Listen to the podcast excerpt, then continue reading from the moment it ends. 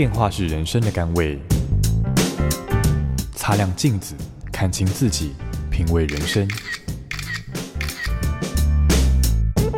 阅读能让你充实，知识能帮你谋生，只有智慧能圆满你的人生。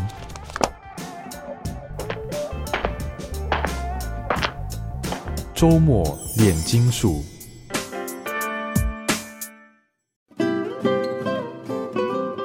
各位听众，大家好，欢迎收听周末炼金术，我是金普聪。呃，我们今天很高兴的是，请到了资深媒体人呢，呃，范奇斐来跟我们谈一下这本书《真实的美国》哈，是好优文化出版的哈，副标是美国社会的不公不义真相哈。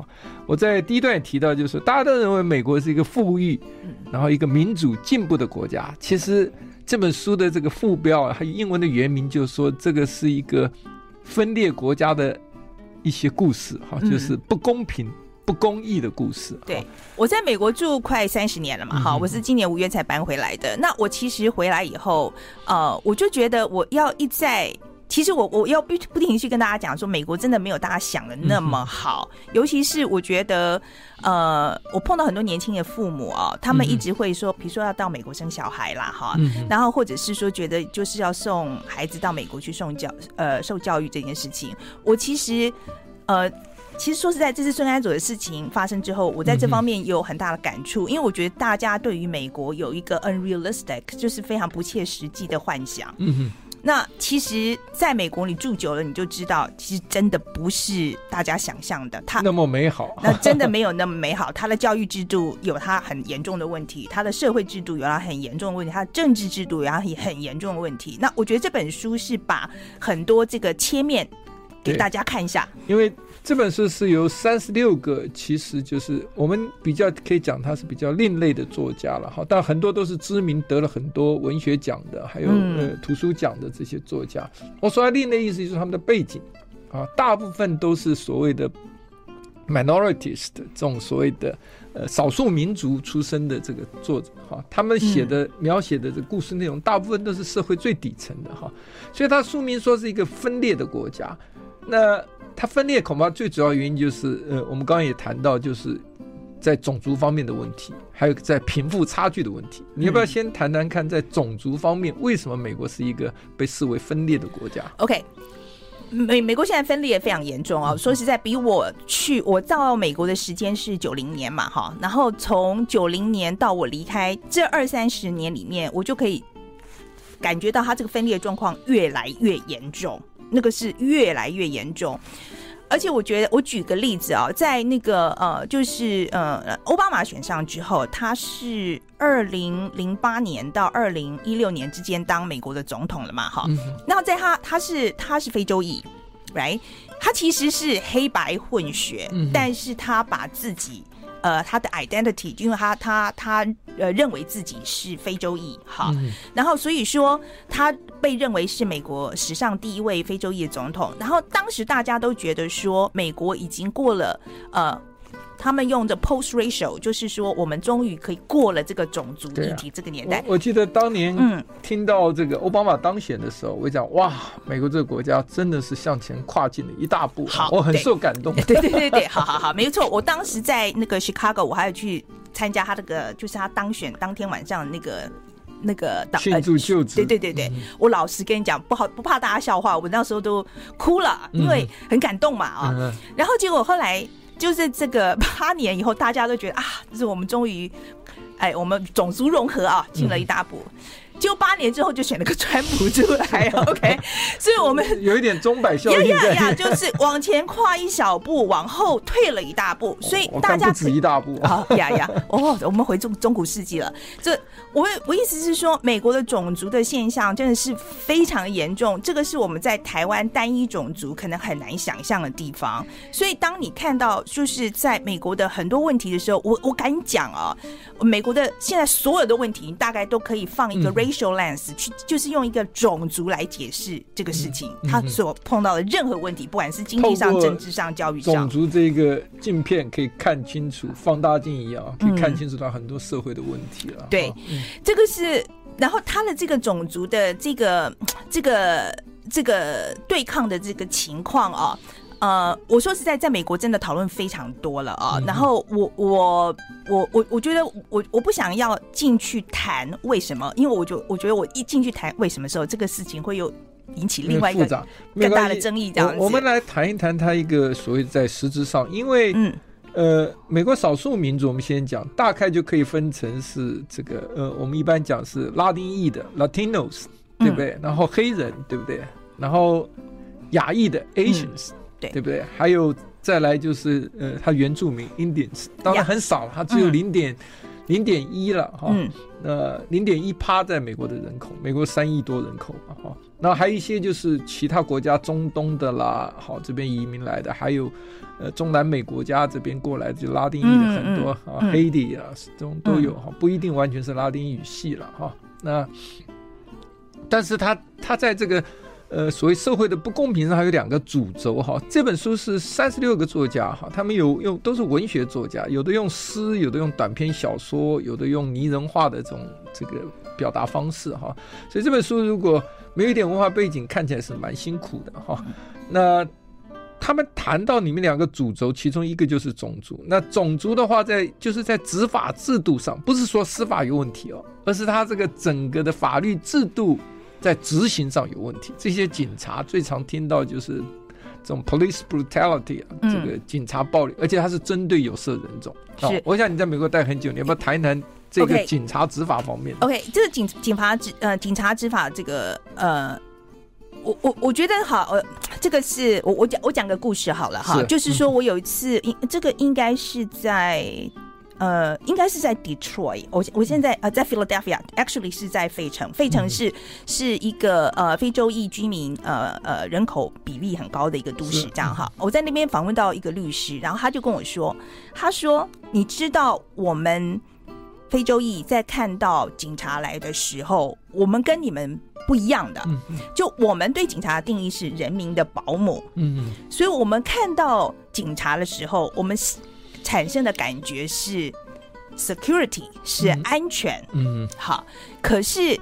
但是在非洲裔的眼中，他们看到了警察的时候，完蛋了，我有生命危险。嗯、OK，所以他他就跟我举个例子，他说他的家里，因为他是他是有钱了，所以他住在那个、嗯、呃呃跟白人就是 gentrification 的一个比较已经清洗过的优质化的一个地区社区社区。那有一天晚上警铃大响，所以警察就来了，这是自动的。好，那其实可能也没什么状况这样子。那警察来，通常就是跟警察讲一下没事嘛，这样就好了。结果他四岁的女儿就开始大哭，嗯，因为看到警察就开始哭，嗯，所以他们他们非洲裔看到警察是恐惧到这个程度，哎，因为不能怪他们，因为呃，其实你回头去看这几年来太多类似的案件，就是说还不是那种成年的黑人，就黑黑人的青少年，就是在街头游荡哈，最后的下场都是被打死的，开枪打死。那警察用来辩护，到现在很少有警察被判罪的哈。这些非洲裔被打死的青少年、未成年的，还有成人呢，都很多。警察用的这个借口就是这个。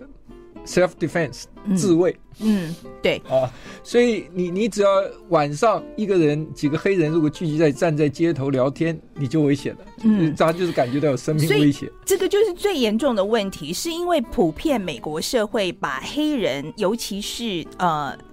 男性啊，就是壮年的这个男性视为威胁，这个已经深深的种在美国的一个呃，就是尤其是白人的心里头，社会文化里面对对，就是说对，然后这个然后这个东西怎么产生的呢？它是由比如说很多的呃电视节目。比如说很多的新闻，他不停的鼓吹他这方面的印象，犯罪就是黑人犯罪。所以说，当你比如说很多那个白人，他只是走在路上，其实黑人也没干嘛，他只是，you know，他只是长得高一点、壮一点吧，了不起这样子。可是他就开始，他就开始对他心生恐惧，这个问题就已经。我们在讲的 racial discrimination，它的定义是什么？是我们今天在看到这个人的时候，不是因为他说了什么，或者是他做了什么，你对他的反应有所不同，而是在你一看到他的时候，你就对他的这个，比如说有一些不同的做法、嗯说法。OK，那这个有可能是好的，有可能是坏的。OK，像我们我们亚裔其实是是在这方面是占便宜的。你们看。看到他们觉得我们比较温和。哎哎，对他觉得我们 呃，而且一看到就觉得你数学好。OK，这是很奇怪一件事情。刻板印象。对刻板印象。对，可是我觉得在非洲裔里面，他们就很吃亏。是，尤其是哦，我记得我以前在 这个美国留学的时候。这个曾经有一个很有名的这个警察暴力的问题啊，那个人我还记得名字到现在，因为他 last name 跟我英文很像，嗯、叫 Rodney King。OK，对，他就是骑着重机穿皮夹克嘛，哈、嗯，被警察局就被几个白种警察围殴嘛，打到重伤，对不对？对，没错。然后，后来就变成暴动嘛，然后结果后来这警察判罪，结果都没有什么判罪哈，结果引起暴动，结果暴动倒霉的是什么？是华裔跟韩裔的。因为他社区暴动里面，在这里面开 Seven Eleven 杂货店的这些都是亚裔的哈，很多。所以你看，这种所谓的社会不公平的分裂的国家里面，指的就是一个贫富的阶级跟种族的社会阶级嘛哈。嗯。Rodney King 那一件事以后，我还记得他们出了一个 bumper bumper sticker，上面很很有趣写的：Welcome to New York，呃，Welcome to LA。We will treat you like a king。我会把你像 Rodney King 一样狠狠打一顿的。嗯，呀，所以我觉得在美国是呃，就是说他在他他，我觉得他本来已经就是在呃不同的这件事情上面的处理方式，已经就跟我不一样的人，这个处理方式上，我觉得因为在文化上已经有一些对立的状况。那这几年说实在，因为社群媒体的兴起，它更凸显。这个所谓不同这个东西，他把这个不同更放大了，所以我觉得现在的种族的美国的现在种族现象，呃，这个冲突的情况其实比几年前。就是就是我们在讲，就是这个十年以前，就是社群媒体出来之前，它更严重。OK，而且它是因为有这个社群媒体，大家把呃少数族裔团结在一起的这个力量，所以其实冲撞的力量现在比以前更为严重。所以它是一个呃，书里面也有提到这个名词，就是个结构性的一个歧视了哈。它这个是存在社会各个结构哈，所以不管你地位多高，就像奥巴马曾经讲过，他在。餐厅里也被人家拦，呃，这个拦下来当做是这个侍者哈，就就一开始就觉得你黑人就是干这个 waiter 的工作的哈，然后就是趴车的啦。对啊，我记得他一篇演讲 里面就是在替这个被杀害的黑人里面等于是出身哈资源的，他就想说你你你永远你们白人不会了解那个滋味，就你走到汽车旁边就听到汽车咚咚咚车子窗户上锁的声音，嗯哼，对吧？然后你走进电梯的时候，你就看所有的空气就凝结了一下下来，嗯、啊。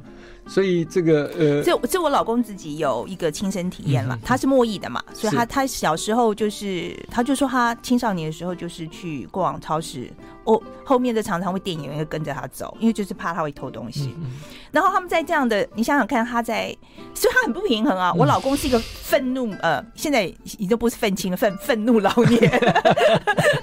他真的是以前是小时候愤青，现在愤怒愤怒老年。他是真的讲到这些东西的时候，对他来讲是。非常切身的。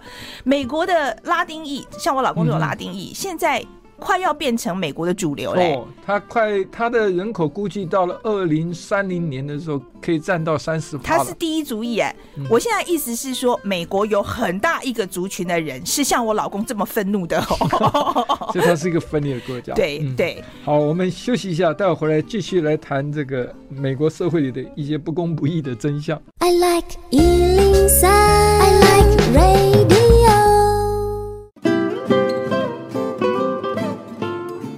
回到周末炼金术。我们今天是跟范奇斐一起谈的、这一本书叫《真实的美国》。我们谈到了说，美国其实呃也有它这个黑暗的一面哈，尤其是在种族问题上、贫富阶级的差距上面哈。因为呃这本书一开始你们就提到了，就是说美国这个百分之十的人口就是收入的 top ten 哈，它的人口。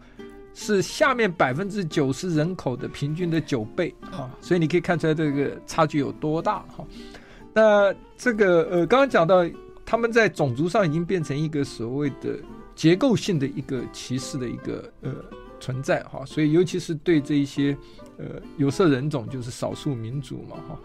那他们少数民族在这里面临的，除了是在教育上呃有很多问题会。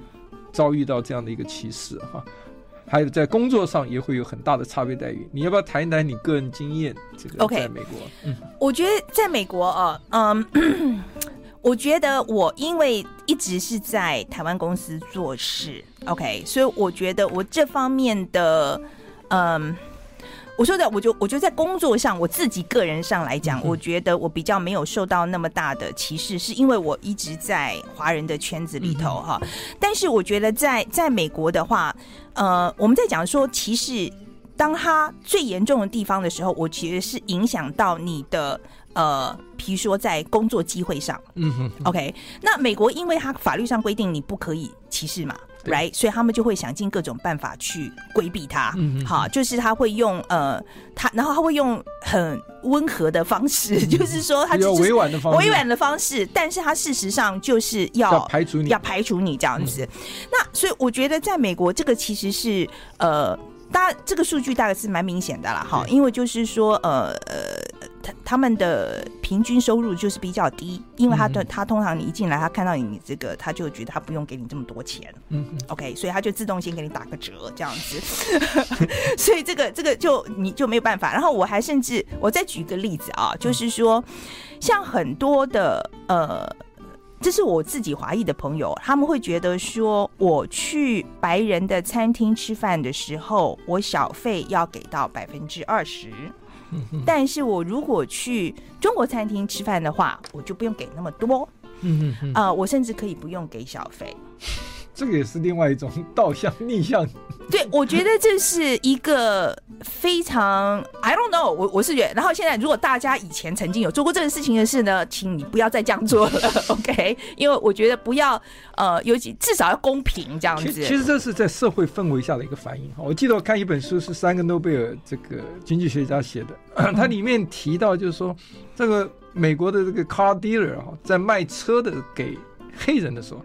跟给卖给白人的时候，他的开价是不一样的。刚开始，黑人他开的高，那黑人就会在那环境之下觉得我来买车，我不要让人家看看扁哈，他不太讲价啊哈。对对对，华人的这个 dealer 就很快，而不是华人这个白人 dealer 很快就体会到这一点，所以他开价都会比较高哈。嗯，所以他的不公平，除了还有这书里面很多，当然也有很多。这个非法移民不提了，那个待遇都很差的。嗯、即使是合法的黑人有色民，它里面提到，就早年他这个结构性文化下来嘛，他的待遇都比白人刚刚讲的低。嗯、另外一个就是升迁的机会小，小很多。这个呃，主管要升的时候，你即使是很认真，从来不这个呃偷懒，但是不会升到你。嗯，啊，你是少数民族。所以这个，而且你如果生了的话，他们还会说啊，你就是因为叫 token 啊，哈，token 它意思就是说象征性、象征性的，对，他就是说，因为呃，我们这样子不好看，不，听了都很生气了，对，是，当然 当然人格的侮辱了，在某一个程度，不是因为我的工作表现，哈，我只是那呃，只是一个代表。而已。那另外就是他们说升到这种金字塔的尖端的，就更困难了，嗯，所以很多的这种少数民族，不管是华裔啊，或者是拉丁裔的。最多干到 VP 啊，那个 President 这个总裁部分啊，很少是这个有色人种了。对，好，所以他们叫做玻璃的天花板嘛，Glass Ceiling，你知道。就除了反映在比如说这些总裁这些呃，就是工作机会高高呃高薪阶层的这个工作机会上面，我觉得大家如果去看一下好莱坞文化。就可以知道有一个很大的区别，就是说，你看讲白人故事的非常非常多嘛，是。好，所以那你可以想象，那因为他这个故事本来就是为白人写的，或白人的社会，或白人的问题，whatever 是爱情故事也好，什么呃种族问题也好，那那这些都白人嘛，那你可不可以找黑人来演呢？就不行嘛，right？所以那这是不是机会就少很多了呢？right？所以说。我们在看，我在看这些节看这些电影的时候，我我其实感触非常深。美国其实是一个，它各种种族都有，所以照理说，他的文学作品，或是他的书，或是他的呃音乐，或者是他应该是非常非常的。多元化的对，可是现在也许音乐是了哈，因为我觉得音乐音乐也许是疆界，对对。可是说实在，在文学作品上面，或是在呃，你拿看文学奖拿到的人来讲，你就知道那差别有多大。对，OK。然后你再看，比如说电影来讲，好，那我们这再讲到说电影，比如说最近呢，所以因为这个样子关系，所以就出现另外一个反制的力量，所以我们就看到像 Black Panther。嗯呃，那个我们中文翻什么？黑豹。豹 OK，像 Black Panther，他就是标榜我全黑人，全黑人，很多电影爱情故事全黑人，全黑人。更重要的是最近出现一个首部全华人的，对对，他叫做 Crazy Rich Family，Yeah，呃 Crazy Rich Asians，Right？那我意思就是说，像这种全，我说实在，我在他们在标榜说这是一个全亚裔的卡司，这是一个呃里程碑。Right，但里面一大堆混血。OK，好，男主角是混血。对，他今天一直在讲说，今天说为什么这事情会是个里程碑呢？意思这个这个就是显出这个有很大的问题。可是问题是说，我们现在看到全，我们一直在讲这个全非洲裔的卡斯，全亚裔的卡斯，这个是造成一个另外一个问题。我觉得好的，我觉得比较。我的我当然我觉得文文学创作是一回事，但是我觉得对对社会来讲比较好的，应该是一个比较混合的吧。嗯、对我我觉得他们这种其实是一个长久以来你真的不容易改啊哈，因为这个他们常讲说，从你后院的这种奴隶的这个呃这个院子里面的奴隶要变成跟你平起平坐登堂入室，对很多白人来讲，他们是潜在的这一种呃优越感哈，不容易剥。对这个革除掉，而且他不承认。对，而且但是他们又在社会上，你如果被称为你是个 racist，很严重的指控。以前是啦，现在我觉得 现在已经因为川普做了最好的示范嘛。呀呀，我我觉得以前是啦，现在这个字我觉得讲太多次，已经也大家都麻痹了。麻痹。那我觉得我在美国求学看到一个最有趣的，这跟各位稍微分享一下，就是说我上洗手间哈。这个就看到这个厕所的墙壁上哈，嗯、啊，你一个小房间关在里面哈，他就讲外国狗哈，滚回去呀呀，You are not born here 啊。嗯，你你在美国有没有被骂过？呃，类似这样子。哎，我那我我自己我是被骂过的，真的哈。嗯，那呃，滚回中国去啊，对，对，中国来的。然后就看到，我就看到另外一个，一定是亚裔的人画的哈。嗯，看那个呃英文字迹，恐恐怕很像我们台湾留学生。他就画一个人坐在马桶上，然后讲说、嗯、：“Surprise！我不知道你是在马桶上出生的。”呀，他滚回去，你不在这里出生的。嗯，呀，是是啊，是这个样子啊。我觉得，you know，在美国的但，但不是所有的美国人都这样。当当然当然当当然当然，他们有这种基督教的这种原罪精神，这种呃所谓的优质的啊这种人。当然，就是很很有慈悲跟这种平等心的。好，其实这本书里面有几个作者，他也有另外一面。啊，当然，当然，这个那是内心的深处了，内心的。但是他们已经做到了哈，做到了就是。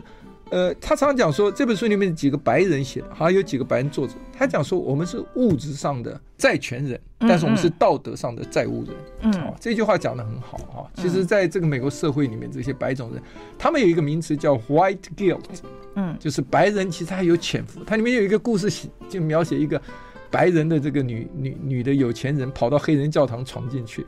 啊他就要捐五百七百，最后他最捐了一千五，嗯，就跟买车人黑人出比较高价钱一样，他也有一个罪恶感，一个压力在.我们休息一下，待会回来继续来谈一下.这个这个现象。嗯哼。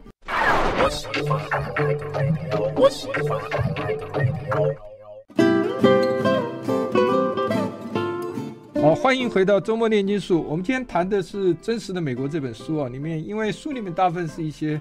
小故事哈，这个呃短篇故事，所以我们今天跟范奇斐谈的其实是美国的社会现象比较多一点哈。那我们刚刚谈到了很多都是种族方面的哈，呃，其实一个美国长久以来经越演越烈啊。自从川普当了总统，其实这里面的作者其实十个有八个我看都是在字里行间对川普非常这个。那这个是非常左派的啦，这一看就知道了，这个非常非常自由派的。那我们是不是可以来谈一谈美国另外一个现象，就是这个所谓的贫富差距造成的不同的世界？OK，我我觉得大家如果没有在美国住的话，哈，就是这是我觉得大家对于美国另外一个，我觉得一另外一个假。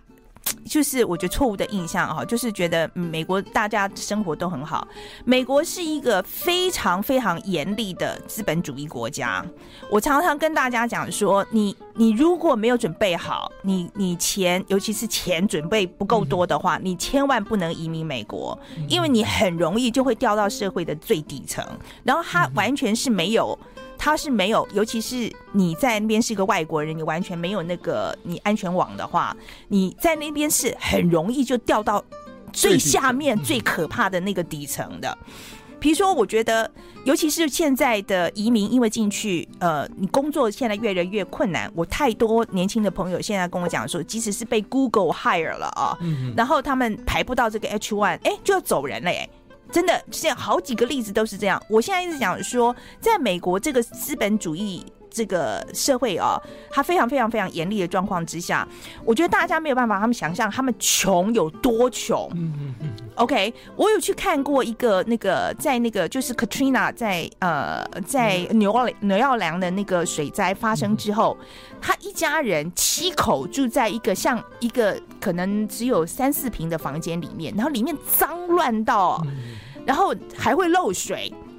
OK，我我那个时候，然后我。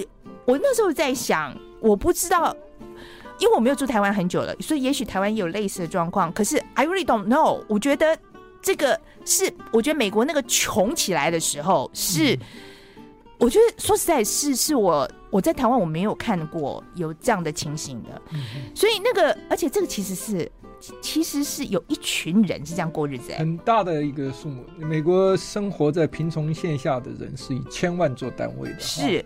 所以这本书里面其实很多凄惨的故事，包括这些作者哈本身就是在那个环境之下哈啊努力才挣脱了哈。所以这里面有一篇文章写得很清楚，他就是说你是有色人种的话，你必须要学会啊，除了聪明你本身要有资质外，你还要讨人喜欢，嗯，然后你还用尽所有的努力啊，你才可以通过一个经过筛选的世界。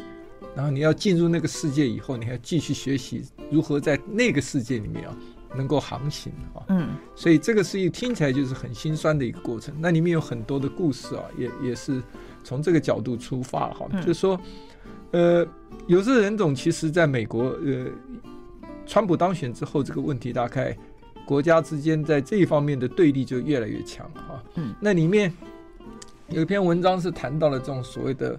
白人乐色哈，white trash，OK，讲到了这个 hillbilly 哈，就是在肯塔基州有一个叫做生锈带哈，就是 Rust Belt 这一块是在肯塔基里面的，这些都是苏格兰跟英格兰的后裔，但是他非常穷，就你刚刚讲白人里面也有非常穷的哈，这些穷的人可是在这次这个美国的总统大选之中都倒向支持了这个川普，嗯。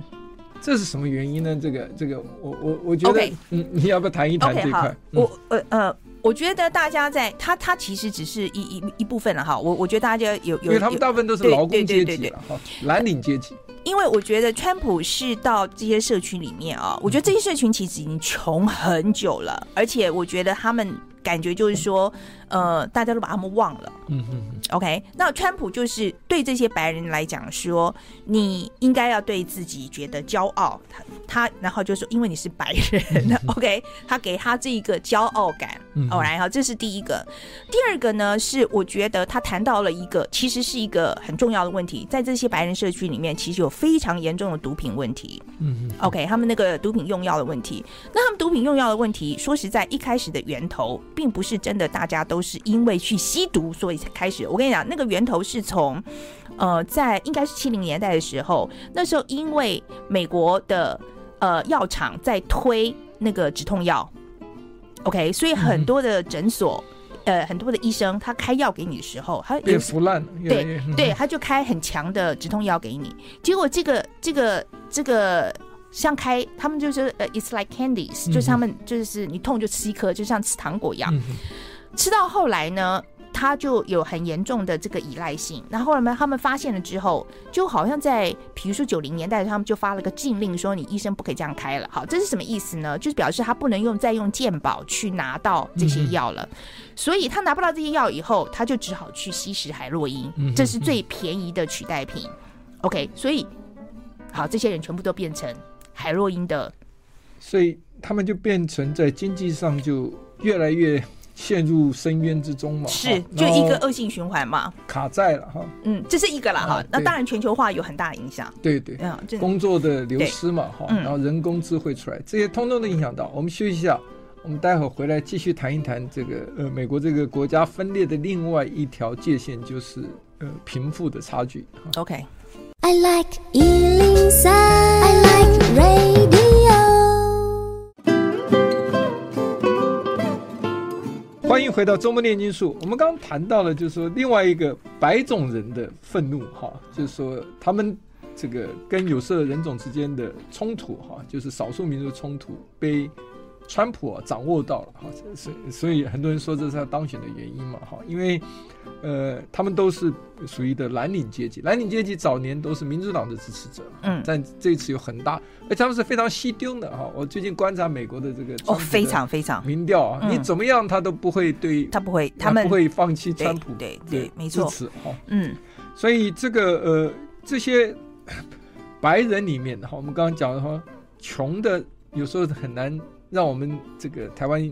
一些同胞认为说，哎，美国人都很有钱。其实我看着这个有一些书里面提到，就说，在美国啊，一个家庭里面让他拿出三千现金的存款的，不到百分之五十。哦，很少国家的.很少家庭可以对随时有三千美金的 cash 可以随时动用。嗯嗯。所以他这个贫富差距越来越大，所以才会将当时出现的所谓占领华尔街的这种愤怒嘛。嗯。那呃，我们谈到说这个阶级。其实，在有钱跟没钱有两个很好的场域，在这本书里面有一篇谈到，就是在机场的候机室啊，还有搭飞机的时候最容易看到啊，就是说有钱人是活在另外一个世界的啊，他们不了解穷人的世界，或者是没有钱人的世界，不一定要穷人哈。嗯。那呃，美国的这种所谓的呃经济不平等、立足不平等这个现象，似乎也越演越烈了。你的看法怎么样？我觉得现在哦，呃。我我我我我觉得这样讲，我觉得我们一直在讲说美国梦啊，美国梦为什么呃，在全球来讲造成大家为什么会想去美国？它有一个非非常重要的一个 character，它的特性就是它是给你一个机会，你可以跨越阶级。OK，所以这是美国梦。为什么？他就是说我今天来到美国，我可以靠我的脑力或我的劳力，我可以把我的生活改善。他可以改变他的这个现在所处的这个阶层，他可以往上爬。这是美国梦最重要的定义。可是现在美国梦遭遇一个非常非常严重的问题，就是他这个跨阶级的这个动能现在已经没有了。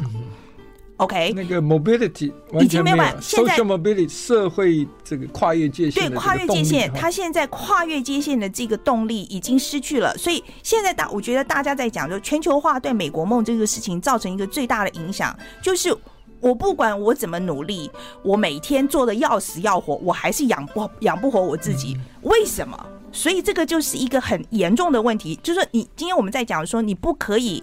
我觉得这是人权哦，你不可以说我一个人我已经 fully employee，可是我居然还是没有办法付我的房租，我没有办法付我的水电。时数都已经到达了一个上限，对我还是养不活，我还是养不活自己。对，这个是不对的。那所以说，他现在在美国有现在非常这个问题非常的严重，因为有一大堆这一种 fully employee，但是他的因为薪水太低，没有办法养活自己的人。所以这书里面提到很多大学生因为学贷的问题啊，他不只是少数民族啊，有色人种，他们都必须去卖血哈。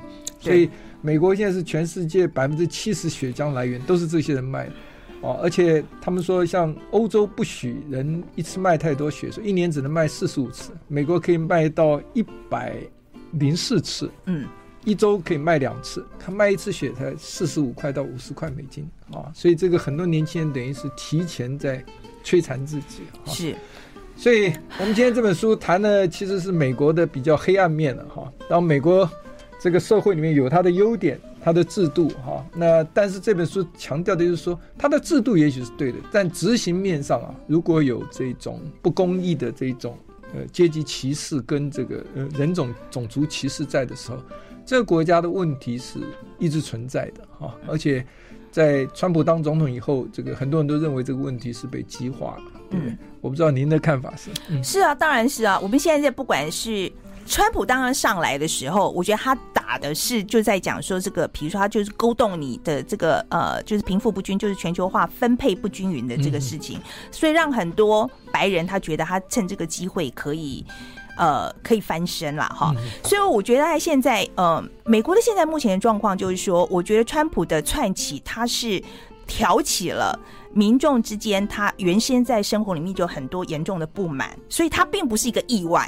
嗯嗯，应该是说美国社会里本来就有存在了这一些，这个问题只是它引爆而已了。是，然后引爆了以后，那当然呢，他又又加了很多料，对，然后 对，然后又把它煽风点火，弄得更严重。所以呃，前一阵子我们谈到说，呃，川普会不会当选，跟二零一九啊，美国的经济啊，嗯，这个呃跟就业率啊有很大的关系。因为如果经济好哈，他当选的机会就大。因为基本上所有民调都显示，人家对他当一个总统的整体表现都很烂。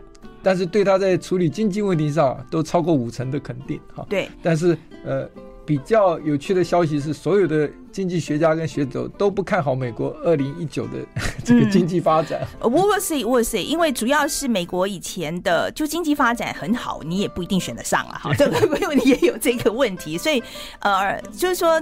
川普下一次选会有很有趣了，对，我觉得大家应该对，我们等着看，威廉斯会很有趣，会很有趣。OK，、嗯、好，今天非常谢谢范琪斐来我们节目，谢谢。I like